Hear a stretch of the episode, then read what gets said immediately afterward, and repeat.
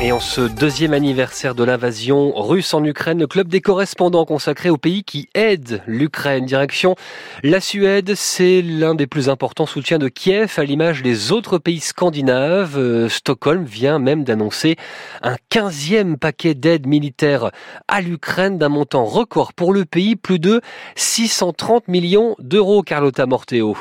Oui, la liste inclut en plus des 30 chars militaires d'Arny Cris 90 qui sont envoyés conjointement avec le Danemark, plusieurs systèmes de missiles solaires et la Suède offre pour la première fois des navires militaires, 10 bateaux de combat, 20 pour le transport de troupes et de matériel, conçus pour naviguer dans des eaux peu profondes, un mètre de fond seulement qui devrait donc être utile à l'Ukraine, notamment sur les rivières. Autre nouveauté, un système de missiles anti-chars va être envoyé ainsi que des grenades à main et des ambulances le tout devrait arriver d'ici quelques semaines en Ukraine. Financièrement, la Suède a également investi plus de 175 millions d'euros pour produire des obus d'artillerie, des munitions dont l'Ukraine manque cruellement, on le sait.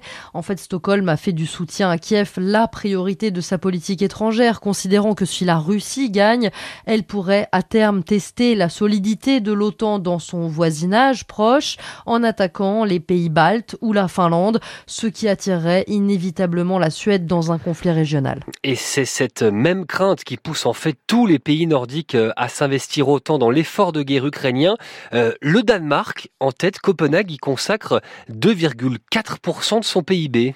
Oui, c'est quatre fois plus que la Suède, hein, euh, qui consacre 0,5% de son PIB à l'aide militaire et 0,5% à l'aide humanitaire, mais c'est bien plus que la France, dont l'aide bilatérale s'élève à 0,07% de sa richesse intérieure. En l'occurrence, le Danemark est le deuxième pays au monde à avoir le plus dépensé pour l'Ukraine par rapport à son produit intérieur brut. Le premier, c'est l'Estonie, qui a engagé l'équivalent de 3,6% de son économie dans la défense ukrainienne S'en suivent la Lituanie, la Norvège et la Lettonie. Et le Danemark a promis l'envoi d'avions de chasse F-16. Est-ce qu'on sait quand ils vont arriver en Ukraine? Alors, a priori, six avions vont décoller cet été. Dès que les pilotes ukrainiens auront fini leur formation, les dix autres euh, F-16 arriveront d'ici 2025. Autre initiative prise par le Danemark, le pays va envoyer l'intégralité de son stock de munitions à Kiev. C'est le premier pays à le faire.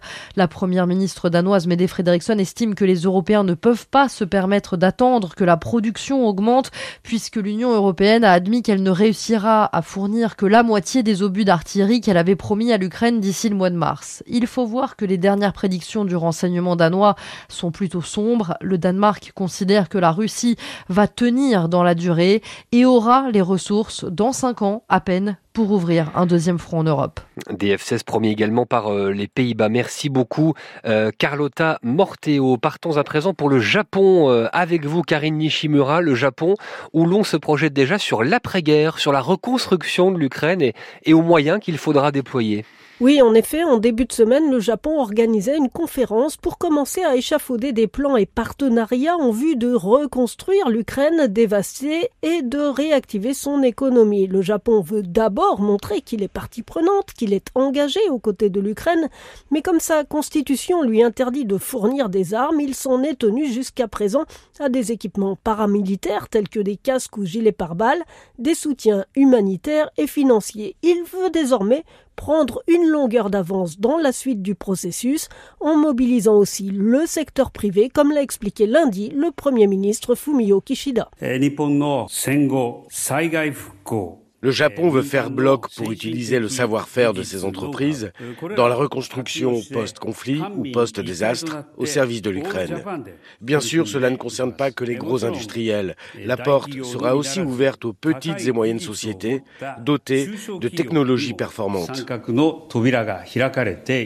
En tout, quelques 56 accords ont été paraffés entre les deux pays et leurs entreprises dans le but de concrétiser ces promesses le moment venu. Alors justement, nul ne sait quand et, comment se terminera cette guerre. Est-ce qu'il n'est pas prématuré de signer des accords de cette nature? Ah bien, c'est une question. La tenue de cette conférence dite de promotion de la reconstruction et de la croissance économique de l'Ukraine a d'ailleurs suscité en partie des réactions négatives, y compris au sein de la formation de droite au pouvoir, le PLD, Parti libéral-démocrate que dirige le Premier ministre Kishida. Le malaise vient d'abord du fait que la conférence s'est tenue sous l'égide du Keidanren, la plus grosse fédération économique patronale du Japon, et certains y voient surtout une volonté des entreprises de placer leurs pions en Ukraine pour y obtenir ultérieurement des. Ensuite, le Japon met en avant son savoir-faire en termes de reconstruction post-désastre, mais dans le même temps, les secours et la reconstruction sont actuellement à la peine dans la péninsule de Noto, au centre-ouest du Japon, où se sont produits une série de séismes et un tsunami destructeur le 1er janvier. De plus, d'aucuns estiment que le Japon, dont la population vieillit et diminue, n'a pas nécessairement les ressources pour s'impliquer à ce point à l'étranger. Karine Nishimura depuis Tokyo pour refermer ce club des correspondants.